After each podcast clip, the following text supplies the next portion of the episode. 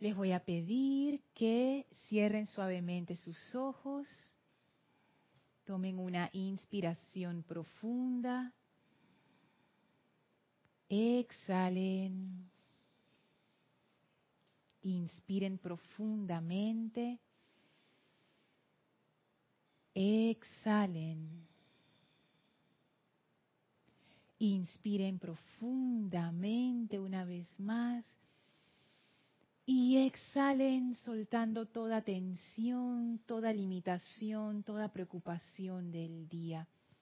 Utilicen su respiración como un vehículo para atraer energía y exhalar la discordia dentro de una llama blanca cristal que ahora los envuelve, que va a transmutar esa discordia en luz. Visualícense dentro de esta llama, manténganse respirando normalmente espalda vertical sin tensión, siéntanse bien dentro de sus vehículos físicos y siéntanse envueltos, protegidos, elevados por el gran amor purificador del Maestro Ascendido Serapis Bey. Esa llama blanca que los envuelve es una llama de pureza, es una llama de alegría, de júbilo, liviana, de gozo y sentimos esa llama entrando a nuestros corazones seres inmundos, llenándolos también de alegría, entusiasmo y gozo. Vamos a concentrar nuestra atención en el vehículo físico. Inhalen profundamente esa llama dentro de ustedes y en la exhalación la llama saca de ustedes toda la discordia y la transmute instantáneamente en perfección. Háganlo unas veces más concentrando esa llama dentro de su vehículo físico y permitiendo que la llama se lleve de su vehículo físico toda apariencia de enfermedad. Visualicen cómo su vehículo físico con cada ciclo de inhalación y exhalación está más brillante, más vitalizado, más jubiloso. Llevamos nuestra atención ahora al vehículo etérico. Inhalen profundamente esa llama dentro de su vehículo etérico. Llénenlo, llénenlo, llénenlo y en la exhalación visualicen esa llama sacando toda esa energía discordante, limpiando profundamente el vehículo etérico. Háganlo varias veces respirando profunda y calmadamente Visualicen esa luz entrando al vehículo etérico y desarraigando, suavizando y sacando todas esas memorias cristalizadas de hace años que nos han estado molestando o angustiando. Visualicen cómo la llama las saca de ustedes y las transmuta instantáneamente en luz. Sientan su vehículo etérico más liviano, más brillante y más feliz. Llevamos nuestra atención ahora al vehículo emocional. Inhalen profundamente esa llama blanca dentro del vehículo emocional y en la exhalación visualicen la llama alando de ustedes toda discordia. Háganlo varias veces a su propio ritmo, cada ciclo de inhalación-exhalación. Visualicen cómo toda esa discordia sale del vehículo emocional todos esos disgustos que han tenido durante el día, todos esos resentimientos que se han guardado ahí desde hace años, todo miedo que se haya acumulado en las esquinas de ese vehículo. Visualicen la llama entrando profundamente a todos los recovecos del mundo emocional y sacando de ese vehículo toda esa sustancia discordante, transmutándola instantáneamente en luz. Y ahora visualicen su vehículo emocional cada vez más brillante, más feliz, más radiante, más liviano. Ahora llevamos nuestra atención al vehículo mental. Inhalen profundamente esa llama dentro del vehículo mental. Y en la exhalación esa llama saca toda preocupación, todo concepto de limitación, toda esa energía cristalizada, toda esa todas esas creencias que nos limitan, toda esa falsa identidad, sientan como la llama entra como una marejada poderosa y saca toda esa energía discordante y la transmuta instantáneamente en luz. Sentimos como el vehículo emocional queda más liviano, más transparente, más brillante Y ahora la llama blanca de la ascensión flamea en y a través de nosotros sin resistencia. En la plenitud de su divino poder, eleva nuestra conciencia y nos hace uno con la presencia yo soy en toda vida.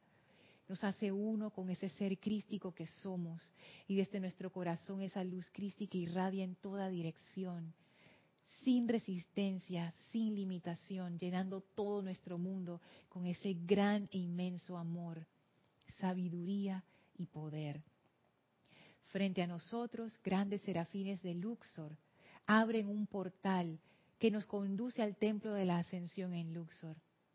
Avancen en conciencia a través de ese portal, entren a través de las grandes puertas de ascensión y victoria del templo de Luxor, caminen por los jardines contemplen este gran templo con sus gigantescos pilares y su radiación blanca pura.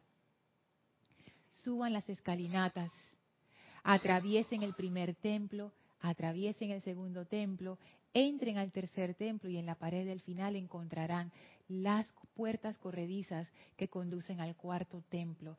Presionen el botón a su izquierda para abrirlas y entren a la habitación sin paredes, toda blanca, brillante, en donde nos espera el Maestro ascendido Serapis Bey. Entren ahora a ese templo, las puertas se cierran tras ustedes y quedamos en presencia del Maestro quien nos recibe sonriente.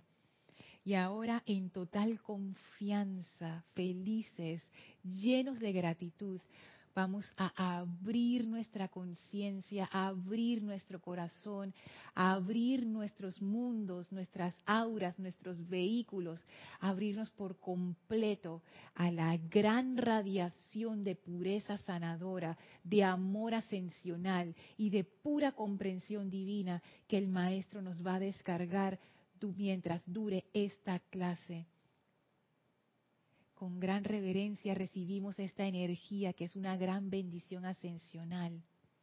Tomen ahora y le damos gracias al Maestro por recibirla, por este regalo. Tomen ahora una inspiración profunda. Exhalen y abran sus ojos. Bienvenidos a este su espacio, maestros de la energía y vibración. Bienvenida Candy, bienvenida Maritza, bienvenida Elma.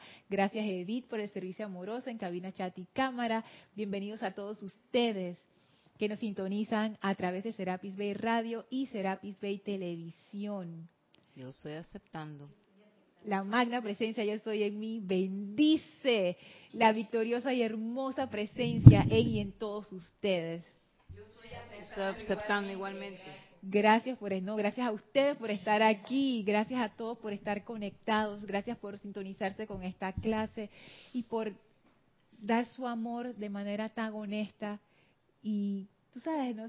sin motivación oculta, siento yo, porque los que se conectan a través de Internet, nadie los está obligando a conectarse y las que vienen acá, digo las porque somos todas damas, como siempre en la clase, las que están aquí, nadie las obligó a venir tampoco. A mí nadie me obligó, yo estoy aquí porque quiero. Entonces eso es algo muy hermoso.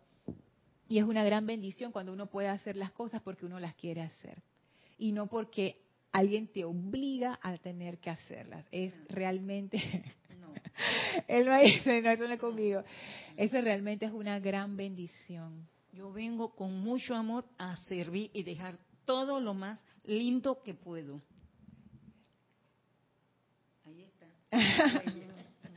de verdad, porque habiendo estado eh, en situaciones donde, según mi forma de verlo, fui obligada a hacer ciertas cosas, me doy cuenta de lo, de lo bello que no es hacer las cosas ni por sentido de obligación, ni por sentido de deber. Gratitud, Lorna. ¿Cómo te voy a dar las gracias? Eso es algo... ¿Cómo te puedo brindar esa satisfacción? Dar gracias barriendo, trapeando, limpiando. Eh, Lorna, es que lo vemos en, en nuestras propias casas. Hay ocasiones en que, vamos a decir que no tienes ni disgusto, pero estás cansada y, y sabes que tienes que cocinar y limpiar y lo haces, pero con cierto desánimo. Y la comida no te queda con buen sabor Y la casa tampoco se ve nítida. En cambio, cuando tienes ese entusiasmo y deseo de hacer las cosas, todo el mundo, los platos no hay nada más que enjuagarlos. y, y, la casa se ve nítida, alegre, eh, radiante. Entonces, es porque lo hiciste con gusto, con entusiasmo. Sí, y se nota realmente. Yo no sé, el maestro me tiene, yo estoy trabajando conjuntamente con el maestro más de 20 años. Más cerquita, ajá. Y gracias, Padre, que en este, en este servicio no hay jubilación. Feliz. de veras. Qué bueno. Fíjense que hacer las cosas por obligación, uno la, esa es fácil de, de ver, ¿no? Pero por sentido de deber es un poco más sutil. Entonces yo me quedé pensando en eso porque Kira lo mencionó el miércoles. Si no fue este, fue el pasado, o lo ha mencionado varias veces. Y eso yo me quedé pensando. Porque yo siempre lo repetía porque eso es lo que dice el amado señor Lin. las cosas que haces por sentido de deber o obligación, las, vas a tener que volver a hacer de nuevo. Pero yo nunca me había puesto a ver eso de deber y obligación, o sea, porque él menciona las dos, pero yo las veía como lo mismo, pero no, no es lo mismo. Entonces, ¿cuántas veces uno hace las cosas por sentido de deber, cumpliendo una expectativa? Cuando, uno, por ejemplo, uno atiende a su pareja por sentido de deber. Ah, Eso pasa sobre todo con el género femenino. Todas las chicas, mujeres, eh, señoras que están escuchando esto en este momento, en este momento estoy segura que están moviendo sus cabezas así, afirmativamente. Porque en el género masculino quizás no se ve tanto con relación a la pareja, por cuestiones culturales, por lo menos en Latinoamérica. Pero muchas veces se pone peso adicional o extra sobre el género femenino. Y entonces ahí a veces uno queda por sentido de deber haciendo ciertas cosas que no deberían ser por sentido de deber. Por ejemplo, eh, cuidar de algún miembro de tu familia, ya sean tus hijos o tus sobrinos o alguien mayor por sentido de deber también puede darse, o hacerle un favor a alguien por sentido de deber, como que no le puedo decir que no a fulano de tal. Sí, Mari. Como preparar las comidas por sentido de deber, que los niños se tienen que llevar su comida para la escuela, el esposo tiene que llevar para su trabajo, ella tiene que llevar para su trabajo, y entonces, si no lo hace, entonces... Claro, es, es que ese es el caso, ¿no? todo el mundo está cansado, pero ella es la que lo tiene que hacer. Entonces queda la, dama de la casa siempre haciendo como, cargando el peso extra de todos los miembros del hogar. Y cosas que deberían ser jubilosas se convierten en cosas, en presiones que van dañando la relación familiar. No hay una respuesta para eso, así como quien dice, y esta es la solución. No, porque es algo en lo que uno requiere usar el discernimiento, porque tampoco uno se va a poner y que ahora no hago nada y entonces qué van a comer los niños. Porque uno puede decir, el esposo que se las arregle porque es un adulto, pero los niños, ¿cómo los vas a dejar sin comida? Entonces, allí es menester, siento yo, invocar iluminación de la presencia yo soy y no simplemente aceptar que eso es así y lo, y lo digo por mí, porque a veces yo me he encontrado en eso, como que yo acepto, y ya, eso es así ya, pues. Pero no, o sea, si, si tú lo estás haciendo por sentido de deber, o sea, no, no es, eso no significa que eso tenga que seguir siendo así. Y hay veces que uno dice, pero ¿cómo no hay forma de que esto sea jubiloso? Y yo te digo, porque lo he experimentado en situaciones y lo he puesto en práctica más de una vez y me he sorprendido cómo ha funcionado. Invoca la presencia yo soy para que tú veas y dile, amada presencia yo soy, haz de esto una actividad jubilosa. Eso sí, deja ir la resistencia. Deja ir la resistencia y tú vas a ver cómo la presencia hace su magia de una forma que yo todavía no puedo comprender. Es como si te agarrara ese cuerpo emocional y lo polarizara y te lo, te lo activa de una manera que tú haces lo que antes no querías hacer jubilosamente. Entonces, hay formas y hay formas. Que yo pienso que cuando uno se pone a pensar lo que hay que hacer, no lo hace entonces se siente más agotado. Pero si, eh, eh, si lo haces y no estás pensando que lo estás haciendo, lo vas a hacer jubiloso, porque te sale mejor. Hay veces que uno le da demasiada vuelta a las cosas. es, cierto. Es cierto. Casualmente, mucha mente, ahora que dice él, mucha mente humana, que es lo que vamos a seguir examinando en la clase de hoy. Hemos estado examinando en clases anteriores el tema de la mente humana que el maestro ascendido Kusumi hace una división bien interesante. Él habla de la mente y habla de la mente humana. Entonces él dice, la mente es este, no sé, este organismo, este instrumento que es como si fuera un espejo, que refleja, cuando está funcionando bien, refleja las ideas divinas para que tú las puedas captar en este mundo de la forma para que las puedas manifestar. Pero cuando esa mente está desafinada o está desenfocada, en vez de enfocar a la presencia, se vira y empieza a reflejar lo que está en el mundo externo. Ah, y a Candy dice, a verse ella misma, para allá vamos. Entonces empieza a reflejarlo del mundo externo y tú empiezas a recibir las sugestiones y aceptarlas. Pero la mente humana, dice el maestro ascendido Kusumi, son ese montón de sugestiones que hemos ido acumulando con el tiempo, que se ha ido formando como una pila de basura. Y digo basura no de una forma despectiva, sino que son cosas que no son útiles realmente, que no te sirven y que hemos ido acumulando, acumulando, acumulando, y eso es lo que nosotros pensamos que es nuestra identidad. Sea, nuestro sentido de identidad, ese yo con el que yo me identifico, de que, ay, yo me llamo Lorna y, y yo nací en tal fecha y yo soy de tal país y tengo tanta edad y no sé qué, no sé qué, y eso, eso es parte de la mente humana. Y ahí está todo tu, tu, tu, sentido de identidad, todo lo que tú has vivido y todo, todo eso está allí. Y eso es lo que reacciona de manera discordante cuando uno empieza a enfrentarse con la vida y con las situaciones. Porque me puse a pensar y a reflexionar sobre eso y no sé qué pensarán ustedes, como tratando de localizar, ok, ¿cuál es el punto sensitivo aquí? ¿Cuál es? Y al final viendo y viendo y viendo, pareciera ser que está en la mente humana. Porque el maestro ascendido Kuzumi, y eso está en la Edad Dorada, y lo pueden revisar, hay un capítulo entero dedicado a eso, el capítulo 22 que se llama Desarrollo del Discernimiento, en donde el maestro explica muchísimas cosas, y ahí está lo de la mente. El maestro Kuzumi dice que esa mente humana, que era supuestamente que ni siquiera tenía que estar por ahí, porque el que tenía que estar era la mente, pero se metió la mente humana, se creó este, este, esta entidad esa mente humana se ha vuelto el poder motivador detrás de nuestros pensamientos, sentimientos, acciones, palabras, todo. ¿Qué quiere decir que es el poder motivador? ¿Qué es lo que te mueve a la acción? Cuando tú reaccionas, es tu mente humana manifestándose a través del sentimiento y el pensamiento. Cuando alguien te ofende, mente humana reaccionando allí. Cuando tienes miedo, probablemente mente humana.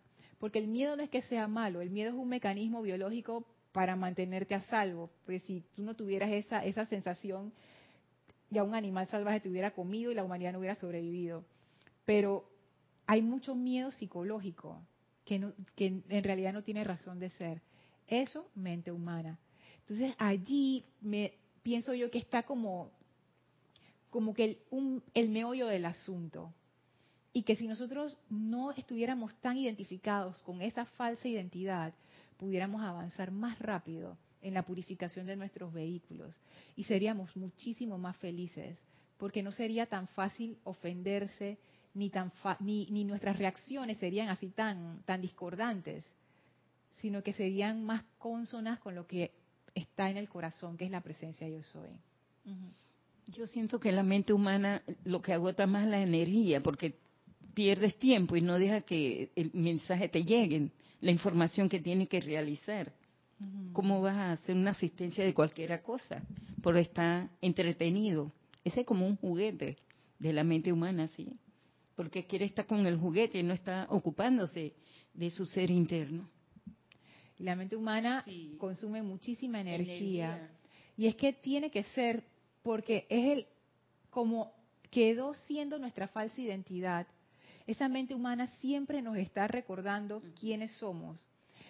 Si ustedes se ponen a escuchar lo que hay dentro de su mente, ustedes van a escuchar esta, este ruido que es como una conversación con uno mismo que nunca termina, nunca termina, nunca se calla, nunca se apaga, nunca, es que es, es, increíble, es como, es como si fuera un río, un río, un río, un río, un río, y es una conversación que todos llevamos dentro de nuestras cabezas. Y siempre tiene la razón esa mente humana. Ella no acepta que no es así.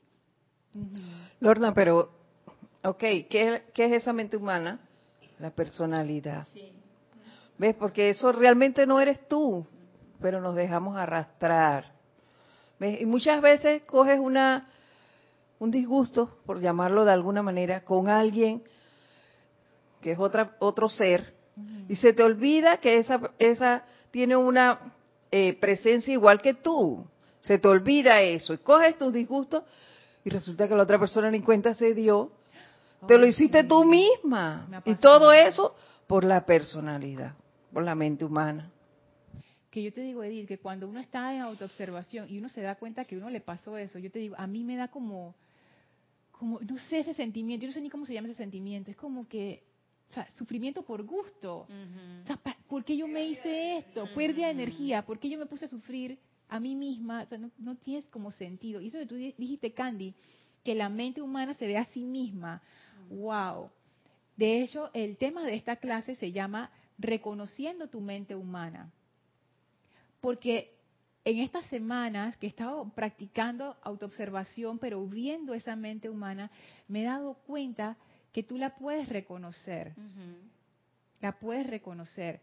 Y reconocerla es interesante porque eso es una manera de empezar a desidentificarte, como que empiezas a desamarrarte de esa falsa identidad.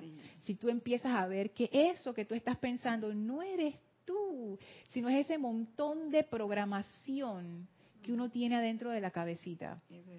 Y uno lo, y lo deberíamos ver así para no meterle sentimiento de culpa. Es una programación que está allí porque nosotros lo hemos permitido, porque eso fue el mensaje de nuestros padres y de los padres de ellos y de los padres de los padres de ellos, porque eso viene por generaciones, de nuestra cultura, de un montón de cosas.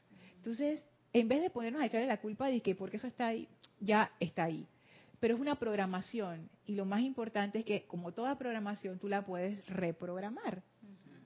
Entonces eso es lo que lo como una forma de ver a la mente humana, porque a veces uno siente que la mente humana es uno y esta, esta eh, frase que uno dice por ahí, que yo soy así y nada me va a cambiar, o yo me muero así, como quien dice, no me trates de cambiar, porque yo no voy a cambiar, eso es falso. Porque la mente humana es bien maleable y nosotros la podemos reprogramar. No, es difícil.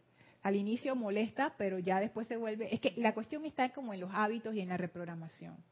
Lo que sea que tú metas ahí, tú lo puedes cambiar. Entonces, es, es eso, ¿no? Como que darse cuenta que esta mente humana que nosotros pensamos que es nuestra personalidad no es algo inamovible, no es algo súper difícil, no, es un montón de energía que está enredada y que lo que hay es que meterle llama violeta todo eso y transmutarlo de una buena vez. Pero ¿por qué no lo hacemos? Porque todavía estamos como muy pegados, no nos, nos damos cuenta de que la mente humana es una cosa y nosotros somos otra cosa. Así es que, ¿cómo yo reconozco a la mente humana? Entonces yo hice una mini listita aquí de cosas que nos revelan esa mente humana. Voy a leerla así rápidamente. Juicio, condenación y crítica es una línea. La otra, fantasías sobre situaciones. Yo adolezco de esta bastante. La otra, comparación. La siguiente, competencia. La siguiente, culpa. La siguiente, autolástima. La siguiente, odio. Voy a poner queja. Que me, Sí, me de primera, dice Candy, tiene que estar de primera. Y me acabo de acordar de que eh, faltas tú. Estas son formas en que uno puede distinguir. Pero queja es la mente humana. Sí, sí, pero es bien sutil, porque tú piensas que no te estás quejando, pero te estás quejando. Esa es, mira, Así es. inconscientemente uno empieza a. Más cerquita. Inconscientemente empieza uno a quejarse. Sí. Hasta un, con un gesto que uno haga, un movimiento del cuerpo, es una queja. Así mismo. O sea, tú puedes encontrar la queja en su forma más burda hasta sin su abrir forma la boca, más Lorna. sutil. Sin abrir la boca. Sí. No te voy a recoger ese vaso para que tú lo lleves, pero esa es queja. Mira, Es- no se ve. O también puede ser odio también. Porque el amado Arcángel Miguel dice, mira, hasta los más leves desagrados es odio, así que está dentro de ese, de, de ese grupo. Entonces, ¿cómo yo reconozco a mi mente humana? Voy a agarrar la primera, juicio, condenación y crítica. Y eso nuevamente tiene que ver con lo que dijo Candy. A mí siempre me intrigó esa, esa, esa trinidad que dicen los maestros, porque ellos siempre la ponen juntos. Crítica, ¿cómo que lo ponen? Crítica, juicio y condenación, creo que, que siempre aparece como en ese orden. Entonces un día yo me puse a pensar, oye, pero ¿por qué? ¿Por qué? ¿Qué, es- qué son? ¿Qué es, ¿Cuál es la diferencia? ¿Y por qué es, qué es eso? Y les tiro una hipótesis a ver cómo les suena. Me puse a pensar que lo primero que ocurre cuando tú tienes una interacción con alguien es el juicio. Tú enjuicias a la persona como un juicio, así como los jueces que andan por ahí que te ponen en el estrado, de lo- en el banquillo de los acusados. Y tú, por supuesto, tú eres el juez. Y es eso es la mente humana. ¿Por qué digo que es la mente humana? Porque en realidad, ¿tú qué estás haciendo cuando enjuicias a alguien? Está calificando el error. ¿Con base a qué? A veces sin nada, Lorna, porque No, tiene no, el hábito. no. ¿Con base a qué? Serio, sí, pero pero es que a veces Más cerquita, Elma. pero es que a veces se hace sin Más cerquita. por cosas tan pequeñas que no tiene tanta importancia. Pero el hábito de, de, ser- de estar con el juicio. Es que el juicio es un hábito, Sí. exacto. Y el juicio lo único que dice es, tú no has cumplido con mis expectativas. Wow. Ese es el juicio. Cuando uno dice, mira la otra, ¿qué tú no estás haciendo? Tú estás enjuiciando. Tú estás enjuiciando. Porque tú lo que estás diciendo es, yo no soy así. Ella debería ser como yo. Ella no es así, por ende, ella está mal. Y como tú dices, Elma, la mente humana siempre tiene la razón y uno se autojustifica y uno dice, ella está mal. Hay cosas que son incorrectas. Yo estoy clara con eso. No es que yo estoy diciendo no ver esas cosas que son incorrectas y ser condescendiente con la imperfección. Pero esta parte del juicio, cuando uno enjuicia a alguien, es realmente que tú lo estás evaluando contra tus criterios. Pero ¿qué, qué criterios son esos? Tu mente humana. ¿Tú quieres saber qué creencias hay allá adentro? Son las creencias de la mente humana. Cuando tú enjuicias a una persona, eso es lo que hay dentro de tu mente. Y es lo que decía Candy. Ustedes saben en estas películas de policías, cuando llevan, cuando llevan a los criminales a la sala de interrogación. Ustedes tienen que haber visto CSI o una cosa de esas. Ajá. Entonces los llevan a este cuartito, ¿no? Entonces está el policía, dice, el, el policía dice, pero no sé qué, y está el ladrón o el criminal dice, ay, no sé qué, están peleando. Y hay un gran espejo. Y del otro lado del espejo, ajá, están los otros detectives y que, "Mm, mira lo que hizo y no sé qué, no sé qué, están chequeando. Entonces son estos espejos o estos vidrios que, que si tú ves de un lado, tú, te- ves tu reflejo, pero si tú ves del otro lado, tú ves a través. El juicio es, el- es la parte esa que te refleja a ti mismo. ¿Tú crees que tú estás evaluando, evaluando honestamente a la otra persona? Ay, mira lo que está haciendo, no, mira, no lo está haciendo con amor, lo está haciendo todo mal. En realidad tú te estás viendo a ti mismo. Tu mente humana se está reflejando a sí misma, porque la mente humana no puede ver a través de ese disfraz. Cuando uno está en esa modalidad de la presencia yo soy, tú ves directo al corazón de la persona. Cuando tú estás desde tu mente humana, tú no ves. Ese es el problema, no ves. Lo único que te ves es a ti misma. Pero uno piensa que uno no es eso. Uno piensa que es la otra persona. Mentira, no es la otra persona, eres tú. Porque tú estás evaluando según lo que tienes en tu cabeza, te estás reflejando. Entonces el juicio es eso. Tú te estás imponiendo sobre la otra persona. Así. Eh, eh, Lorna, se me acaba de ocurrir que a veces uno- vemos personas con situaciones y, y uno va donde ellos sin que te haya eh, eh, te tomado en cuenta para que lo aconseje y uno le dice, yo te aconsejo que haga esto en ese eh, y tal tal cosa en esa situación si esa persona no te está pidiendo por consejo. Eso ya es como emitir un juicio de la situación y que haga lo que yo creo que tiene que hacer. Oye, Candy, qué interesante, porque ese sería el caso de juicio sobre una situación. Ajá, claro, porque el maestro dice, no es solo con personas, sino sitios, condiciones o cosas. Ahí está el juicio sobre una situación. Que se, se da mucho, Ay, se da mucho, Sí. sobre todo en mi cultura, que eh, dice, mira, yo te aconsejo que haga esto, y sobre todo nosotras, la mamá, la, que, que a los hijos creen que todavía grande con hijos y aconsejándolo. Sí. Uno está haciendo un juicio de la situación de, de qué persona. Y fíjate que ahora que lo dices, Candy, me pongo a pensar como cuál sería una manera más constructiva de acercarse a esa situación. Porque puede ser que tú veas que la persona realmente está pasando problemas y requiere ese consejo. Y me, y me vi acaba de llegar. Sería mejor, por ejemplo, acercarte a la persona y tratar de comprender desde su punto de vista primero, antes de hacer esa emisión de juicio. Lo, digo hacia el aire, es, como, como se, se, me ocurrió y por eso lo comparto. Porque fíjate, es cierto, uno enjuicia una situación y ya tú llegas con tu maletín de soluciones listo para, para dárselo a la persona. Pero sobre todo a la familia, es cierto, o a la gente con la que uno tiene más confianza. Entonces me pregunto, yo nunca hice el esfuerzo, ahora mismo me estoy acordando de casos donde yo he hecho eso, y ahora me doy cuenta, yo nunca hice el, como el paso inicial de comprender primero. De comprender primero. No lo hice. y uno se puede quedar eh, tranquilo mandándole radiación de, de amor, de iluminación a esa persona, y si esa persona viene a uno a pedirle un consejo, ya uno le dice, en tu caso yo haría eso, no haz eso así. Así es, esa es una forma súper buena de manejarlo. En tu, yo haría tal cosa, pero depende de qué es lo que quiera hacer la persona. Sí, súper. Elmi. Yo en verdad esto, yo aprendí no decir nada, porque yo primo a la persona el crecimiento interno. Por ejemplo, mis hijos, no tengo nada que decir.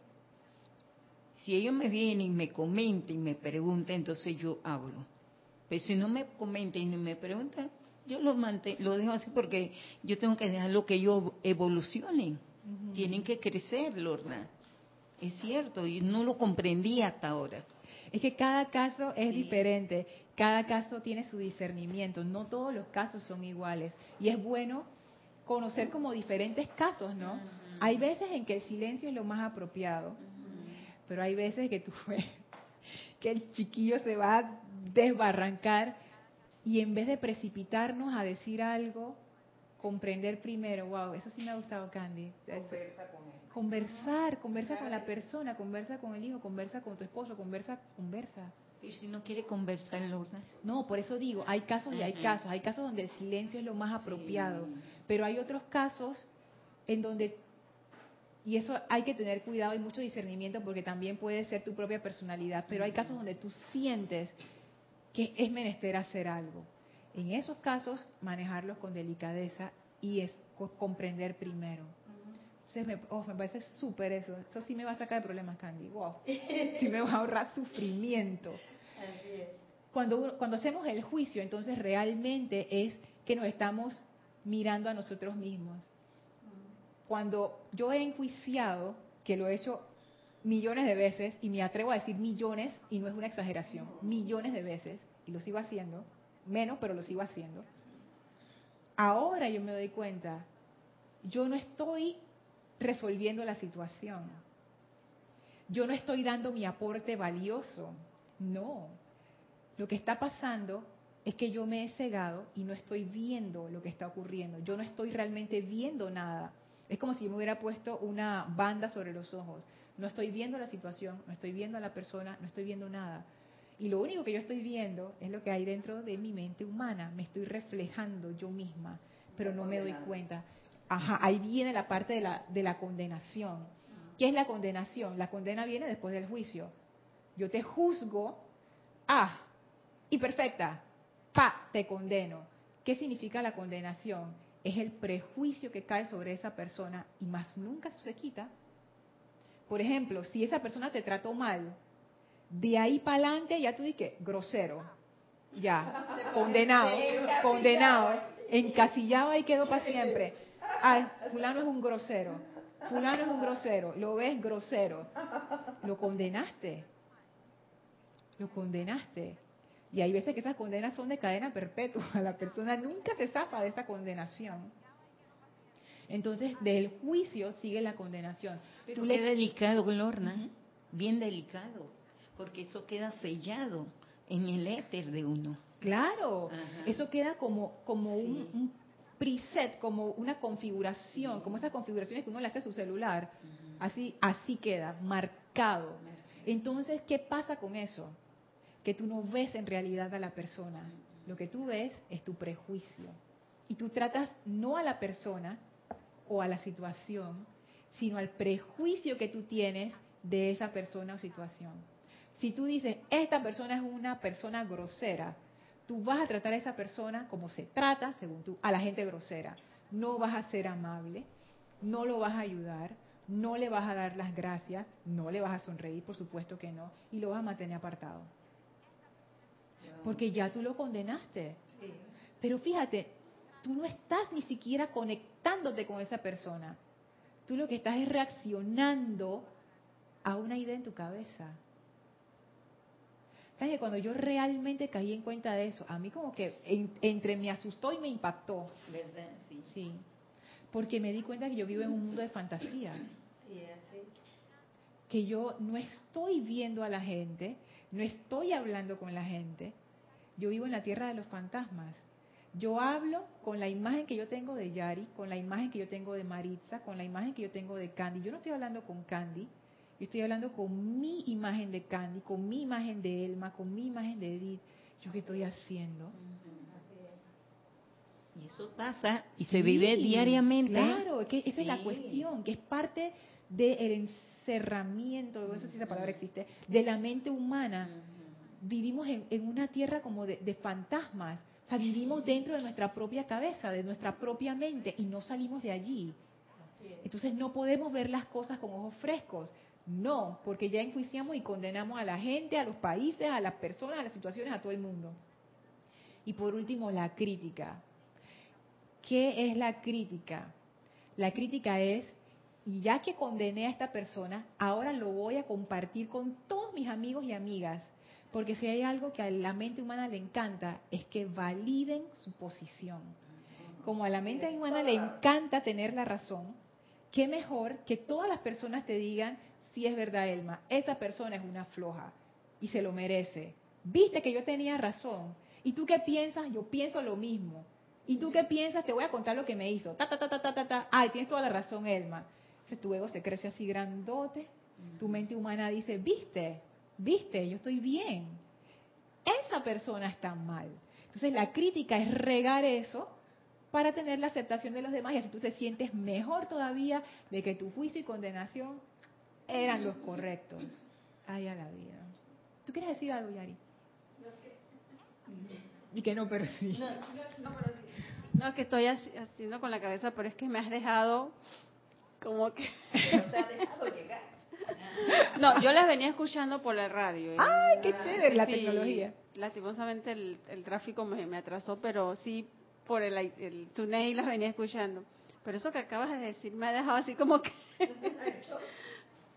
sí, estoy teniendo como un lavado interno de cerebro, como que... Wow. a mí me pasó lo mismo, Yari, cuando yo me empecé a dar cuenta que yo realmente no estoy viviendo la realidad, sino lo que yo estoy viviendo es una realidad virtual desfasada. ¿Por qué digo desfasada? Porque la cosa se pone peor. Porque la mente humana vive en el pasado. Dice que necesita estar recreándose todo el tiempo, en el pasado o en el futuro, pero no está en el No está en el presente, no, no puede estar. Pero ¿por qué no puede estar? Porque todo lo que ella tiene es acumulación. Entonces, siempre vemos al pasado. Ah, mira fulano, ¿te acuerdas lo que nos hizo? Te dice tu mente humana. Ah, ya me acordé. Ah, la condena. ¿Qué condena le puse para ver? Ah, grosero, ya. Pero puede ser que esa persona ya no sea así. Puede ser que esa persona en ese momento tuvo un mal día. O sea, tú no sabes. Entonces mi mente se agarra de todo ese bagaje pasado para disque vivir, pero yo no estoy viviendo. Yo estoy en una en una ilusión. Esa es la palabra que usan los maestros. Es una ilusión desfasada, porque ni siquiera es el presente. Estás estancada. Edith dice que estoy estancada. Sí, y fíjate que es un estancamiento es un estancami- estancamiento interesante, porque no es que tú estás estático, es como si tú estuvieras dando vueltas, ajá, estás dando vueltas sobre lo mismo, lo mismo, lo mismo, ajá, lo mismo, ta, ta, ta, no- y no sales de ahí. Entonces tú sientes que te estás moviendo, pero en realidad no vas para ningún lado. Por eso el futuro no existe, solamente en la mente de uno. Por eso es que está, piensa que te está moviendo porque está pensando en el futuro. Y es falso. Es falso. Lorna, entonces no hay crecimiento. No, fíjate, no. Mira, no hay porque estoy, en- estoy muy complicada en ese ambiente. en ese ambiente entonces no crezco. Estás metida Sí. en el laberinto ese. Sí. Es que me, me puse a pensar, Elmi, me puse a pensar de que no hay crecimiento. Yo voy a, voy a ser radical, puedo equivocarme. Yo creo que es muy difícil, pero sumamente difícil que haya crecimiento si uno está atrapado en esto del Sí. juicio, condenación y crítica. Porque tú realmente no, o sea, estás atrapado. Sí. Estás atrapado, como uno está enjuiciando y condenando, uno no está atrapado realmente, porque no estás viendo la realidad, no puedes crecer si no estás en, en la- en el presente. Sí. Ahora yo le pregunto, Lorna, eh, Más cerquita. ¿Qué podríamos hacer para subsanar esos pensamientos de juicio, condenación y crítica como estudiantes de la luz y podernos un poco, digo, liberarnos pues de estas situaciones diarias porque son algo Sí, que sí. no es que vengan de ahorita porque a veces vienen también de hace mucho tiempo pero también no, no quieren salir y entonces por más que a veces te pones a, a- te pones a pensar a, a recordar entonces tú le dices a la mente cállate ya no hables más pero nuevamente en otro momento vuelve Sí. otra vez Y tú sabes qué me ha ayudado a mí, porque es- esto es algo que yo he puesto en práctica. Lo que comencé diciendo, primero darte cuenta que esa no eres tú. Porque yo entiendo ese punto que tú dices, porque a mí también me ha pasado, como que ya no voy a pensar en eso, pero regreso a pensar en eso. Y yo siento que soy yo la que lo estoy haciendo. Y eso a mí me hace sentir mal, porque entonces encima dije, ah, estoy criticando, entonces es que doble palo. Pero es darte cuenta que eso es una programación. ¿Sabes qué? Darte cuenta que eso es una programación y mirarlo así como, o sea, como, como cuando tú miras un aparato, pues. Ponte que tú tienes un, un equipo de sonido que está tocando música. O sea, ¿cómo tú miras un equipo de sonido que está tocando música? Tú lo miras y ya, pues, o sea, no, no haces drama con eso. Es algo así. Saber la mente como este radio que siempre está encendido y no meterle esa carga emocional, porque ahí es donde nos engancha y quedamos atrapados en ese ciclo. Es una especie de indiferencia. La mejor manera que yo he encontrado para lidiar con eso es ignorarla. Te voy a explicar cómo. ¿Tú alguna vez has tenido a un niño necio? Mamá o tía, sé qué, no sé qué, no sé qué, no sé qué, Chufelito, no se calla la boca y a la vida. Y en algún momento tú empiezas a divagar y el chiquillo está hablando y tú estás así como que ya ni lo estás escuchando, y estás viendo tu celular. Yo he visto tantas mamás en eso, que antes yo las criticaba, ahí estaba, el juicio de condenación crítica, y que, oye, no le pone atención. Hasta que empecé a interactuar más con mi sobrina y me di cuenta porque a veces las mamás ponen los ojos en blanco y se ponen a ver su celular mientras el niño está hablando y hablando, porque de verdad que los niños cansan allá la vida. O hay veces que uno tiene amigas o amigos que no paran de hablar. O sea, no lo que uno habla normal, o sea, no paran. Llega un momento donde tú como que, ah, tú empiezas a pensar, y que "Ay, ahora que llega a la casa, no sé qué, y la persona está hablando, ignorarlo de esa manera. Así la mente humana cuando se pone en eso, simplemente como que, no sé, miras por otro lado pues, y ya. Al inicio puede que no sea tan fácil, pero se va haciendo más fácil con el tiempo. Y eso es para empezar a desarraigar esa idea de que esa mente humana eres tú. Y lo otro es darte cuenta que cada vez que estás criticando, eso es una ilusión. Decírtelo, eso es una ilusión. Pero no decírtelo como una creencia, sino que la idea es que, se re- la idea es que ustedes reflexionen sobre esto que estamos conversando y ustedes hagan su análisis propio y saquen sus propias conclusiones como decía Yari, que el lavado de, que estás un lavado de cerebro. Cuando yo empecé a, a ver esto, yo, yo me hice ese lavado de cerebro, porque empecé a ver esto de juicio, condenación y crítica como algo distinto no como, ah, yo estoy criticando o fulano se lo merece o yo estoy bien y él está mal, sino que me di cuenta, no, eso es un mecanismo de la mente humana, eso es una de sus tantas programaciones y cada vez que yo entro en ese ciclo, estoy metiendo la pata, estoy metiendo la pata, aquí hay un error. Ya yo sé en qué va a desembocar eso, en sufrimiento. Porque eso lo que quiere decir es que yo me acabo de poner la banda sobre los ojos. En el momento en que yo empiezo a enjuiciar a alguien, yo me acabo de poner la banda sobre los ojos. Y si ustedes van caminando y se pone una banda sobre los ojos, ¿qué va a pasar? Exacto, te va, en algún momento te vas a estrellar o te vas a caer con, con algo. Entonces, eso es lo que pasa cuando uno está haciendo eso. Y uno no lo hace por, por como nada más mental, Mari, porque yo también pasé por ahí ahora yo lo comprendo, o sea, yo realmente lo he estado comprendiendo y me he dado cuenta que eso realmente lleva al sufrimiento. Y como a mí no me gusta sufrir, entonces yo evito, evito caer en ese hueco. Y es súper bueno esto de la juicio, crítica y condenación, porque apenas yo me doy cuenta que lo estoy haciendo, ya es como es como un interrupt, como una alarma. Apenas yo lo estoy haciendo, entonces es al revés. Ahora yo me alegro. Yo digo, ah, mira, está juicio ya salimos de ahí, nos vamos, listo. Ya, ignoro la parte humana y entonces ahí uno hace entonces lo opuesto. Magna presencia yo soy. ¿Qué hago en esta situación? ¿Cuál es la actitud correcta que yo tomo ante esta situación? Porque no es fácil. A veces uno ve cosas que la gente está haciendo locuras y tú estás parado aquí y tú dices, entonces, ¿esto qué es? Pero en vez de entrar al juicio, crítica y condenación, es mejor preguntar a la presencia yo soy, ¿qué actitud tomo en esta situación? Para hacer eso, uno hace silencio, o sea, ignora a la mente humana que te está hablando, aunque sea breve, no importa, es nada más para dejar el espacio suficiente para que tú te puedas conectar. Pregúntale a la presencia, ¿qué hago en esta situación? ¿Qué actitud tomo ante esta situación? Y la respuesta viene. Pero uno, necesita estar como quien dice quietecito en, en ese momento y sigue a la presencia. Y la cosa se resuelve o por lo menos tú te zafas del asunto sin entrar en juicio, crítica y condenación. Y si se pone necia, trae un canto que a ti te guste de los maestros ascendidos y comienza a tararearlo, a cambiarle ese switch, porque también ella te juega que se pone necia y que no, y que tú comienzas y llamas a la presencia, pero ella Ah, ya va a volver. Insiste, ya insiste. Claro, porque es como. Y cuando tú le cambias ahí a la música, que siempre se habla que la música y la música funciona, porque es ese, ese super guay. Sí. Y también que puedes invocar, puedes invocar música, puedes invocar una actividad de purificación como fuego violeta, esa también funciona. O algún fuego de la purificación, llama blanca la ascensión también funciona. O sea, hay varias cosas que podemos hacer. Y lo digo porque hay veces que yo pensaba antes o sea, si yo no criticaba, condenaba y enjuiciaba, yo era parte del problema. Eso es lo que yo pensaba.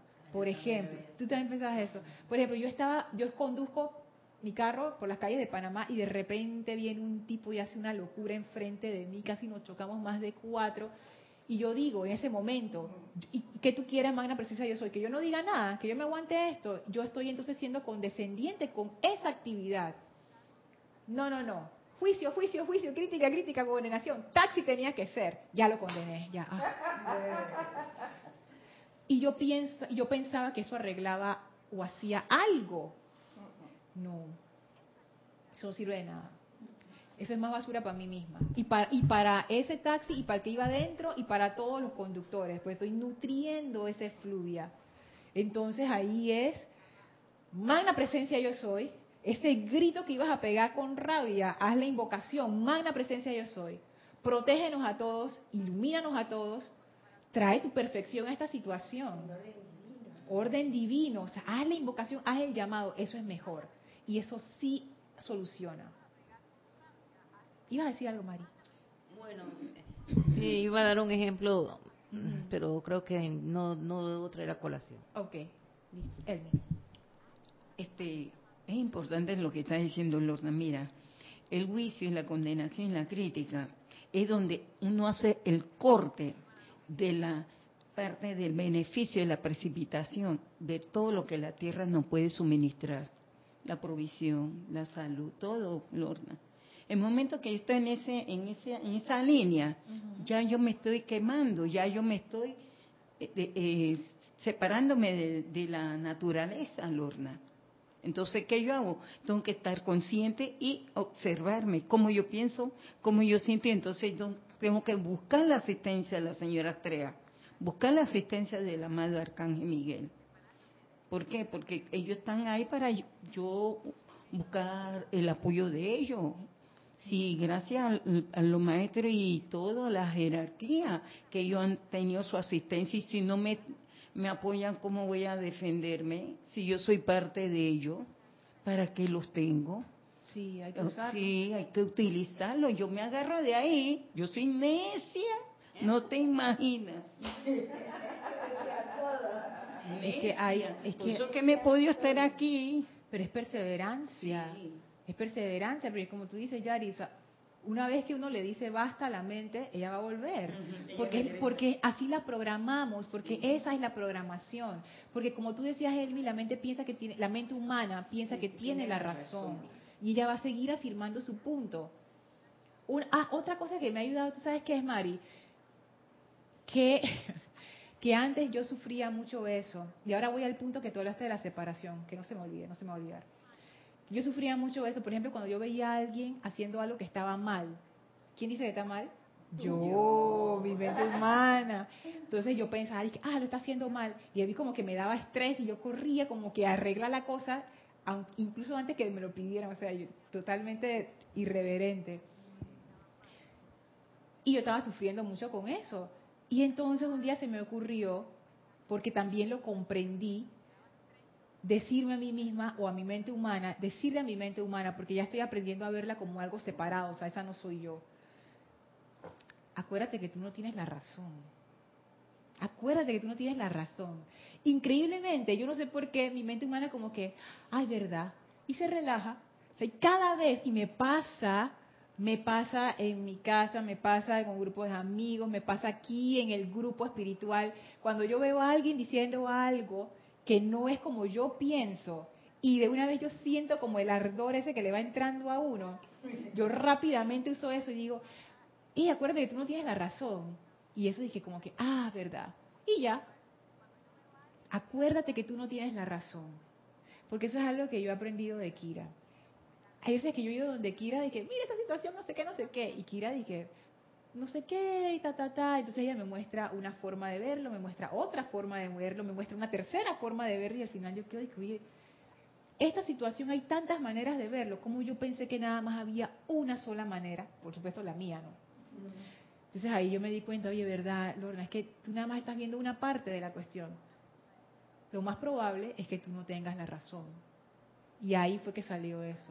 Y yo me lo digo casi siempre. Cada vez que se arrebata ahí la cosa, acuérdate, tú no tienes la razón. Entonces ya como que me baja, se baja el estrés a la mente humana y ya suelta. Porque es cierto, por lo menos ya la mente humana, mi mente humana ha comprendido que en realidad ya no tiene la razón. Y el hecho de que yo vea a alguien comportándose de una manera que yo no lo haría, no quiere decir que la persona está bien ni mal. Ese ser es ese ser y ya. O sea, porque yo tengo que enjuiciarlo, condenarlo y si puedo, criticarlo. Lo que tú decías de la, de la separación, cuando uno entra en juicio crítico y condenación, los maestros lo hablan muchísimo. Ellos dicen, la forma más rápida, de, bueno, ellos dicen que la forma más rápida, pero ellos siempre hablan de que esa actitud te desconecta del amor, de la provisión, de la salud sobre todo. O sea, y, y ellos sí que hablan de eso. Y te dicen, no hagan eso, no hagan eso, no hagan eso. Yo creo que en todos los libros por lo menos hay un párrafo que dice, no ju- ju- juzguen, critiquen y condenen. Pero es que es cierto, porque la mente humana está metida en la conciencia de separatividad. Y cuando uno empieza esta actividad de juicio, condenación y crítica, tú realmente estás dentro de esa conciencia de separatividad y no solamente te separas de la naturaleza, te separas de todo, de todo. O sea, quedas tú solito en una isla lidiando con tus propios fantasmas. ¿Cuántos de nosotros no tenemos esa voz interna que nos critica? Estoy haciendo algo, ay, seguro que no te va a funcionar, seguro que Ay, me va a salir mal, sí, seguro que se va a dañar ahora, no sé qué hay a la vida. Voy a hacer tal cosa, y si no puedo, y si no sé qué, ay, me da miedo, no sé qué. Voy a decirle a fulano no sé qué, y si te dice que no, y si te rechaza, no sé qué. Esa voz de autocrítica que siempre está allí. Mira, metiste la pata de nuevo ahí a la vida, cómo se te pudo haber olvidado, no sé qué. ¿Eso qué es? Luna, ese es miedo. Esa es la mente humana. Pero ese no es el temor que te, se posesiona de ti. Sí, o sea, sí es miedo, pero Ajá. es, es una programación de la mente humana. ¿Recuerdas cuando el maestro dijo que la mente humana es el se ha, convertido, no es que deba ser, se ha convertido en el poder motivador de pensamientos Wow. y sentimientos? Esa mente humana incita miedo. Porque está en separatividad. Es lo, amor no va a incitar. Es lo único que puede incitar es miedo. Es odio, que es separatividad. Rencor, separatividad. Envidia, separatividad. Evitar que llegues al amor. Esa es la misión de ese miedo, que no te va a salir bien, que te van a decir esto, que te van a decir lo otro. Es precisamente eso, llevar, desviarte para que no llegues al amor que es éxito. Y fíjate, antes de, de pasar a, a Mari, yo ahora pienso que ni siquiera es que evita que tú llegues al amor, porque la mente humana no tiene sustancia, es pura programación, o sea, es peor todavía. Tú ni siquiera puedes decidir que, que es un ser como un alien que se te metió allá adentro y que te está hablando cosas ahí porque te quiere comer o cosas así. No, es una programación. Tú te lo has dicho tantas veces que ya eso se convirtió en una programación y está ahí. Y es más, a veces le ponemos rostros a esas voces de crítica. A veces esas voces de crítica se convierten, por ejemplo, en tu jefe. No has hecho nada, seguro que fulano me va a decir que no, no sé qué, no sé qué, porque él es no sé qué. ¿A quién tú le estás hablando? No es a tu jefe, es a la imagen que tú tienes de tu jefe. Si él no ha dicho nada, todo eso está pasando en tu cabeza. Eso no es real. Fantasía sobre situaciones, que es el segundo punto. Ahora llego, cuando eso, eso eh, nos pasa mucho a las damas que tenemos pareja, esposo, novio, lo que sea. Y ahora llego y seguro no ha hecho nada. Lo que le dije que hiciera, la basura todavía está allá adentro y no la ha sacado. Ya va, cuando yo llegue estoy segura que me va a decir que se le olvidó. Pero si yo no he hablado con él, ¿yo con quién estoy hablando? ¿Yo con quién estoy hablando? Con nadie, con el fantasma que yo tengo de mi pareja en mi cabeza. ¡Ey! Esas, esas son cosas que nosotros pensamos que son normales, pero eso es cosa de locos. Eso está bien extraño, porque toda esa carga emocional, imagínate si tú te pones a pensar en eso, ya tú vas brava, antes de llegar, tú llegas, abres la puerta y... Entonces, de una vez, y, la, y el hombre dice, ¿qué te pasó? ¡Sacaste la basura! ¡Ay, se me olvidó! ¿Viste? Yo sabía. Ya pasó el camión. Y, ay, ya pasó el camión del aseo. ¿Viste? Yo sabía. ¿Tú sabías? Tú no sabías. ¿Tú con quién estabas hablando, Lorna? Yo sé con quién tú estabas hablando. Con la imagen preprogramada, que ya está condenada, de mi pareja que yo tengo en mi mente humana. Y la fantasía sobre y la, la fantasía situación. sobre la situación. Wow. Mari, después Candy. Lo que pasa es que eh, la mente de, de uno se ha acostumbrado a lo que es la parte negativa, a ver todo negativo. También. Entonces no no quieres ver la perfección y si la quieres ver, entonces también estás con miedo. Y Marito, has dicho algo tan importante, eso a mí me pasa, todavía me pasa. No quieres ver la perfección, no quieres, porque ya yo construí una imagen de fulano de tal y yo no voy a aceptar que tiene algo bueno. Todo lo de esa persona es malo, porque esa es la imagen que yo tengo, esa es mi condenación sobre ese ser, o sobre esa situación, o sobre ese país, o sobre lo que sea. Eso es, eso, wow, eso, es- eso, a, eso a mí me, me, me cuesta bastante y me está costando. Por supuesto que se puede reprogramar, pero llegar a ese punto de darme cuenta que no me da la gana de aceptar la perfección para llenar espacio en blanco. Wow, ahí yo tuve que tragar duro porque me di cuenta de esa perversidad que está en la mente humana, pues. Porque mi presencia yo soy no tiene ningún problema con nadie. ¿Dónde está el problema? en la mente humana. Candy. Eh, Sí, gracias. Eh, eh, pienso ahora que con, todo eso, como autoobservarnos en lo que pensamos, porque que y después si le ponemos el sentimiento hay que tener el cuidado en qué vamos a precipitar, porque puede ser que no precipitemos algo bueno cuando le metemos el sentimiento a ese pensamiento.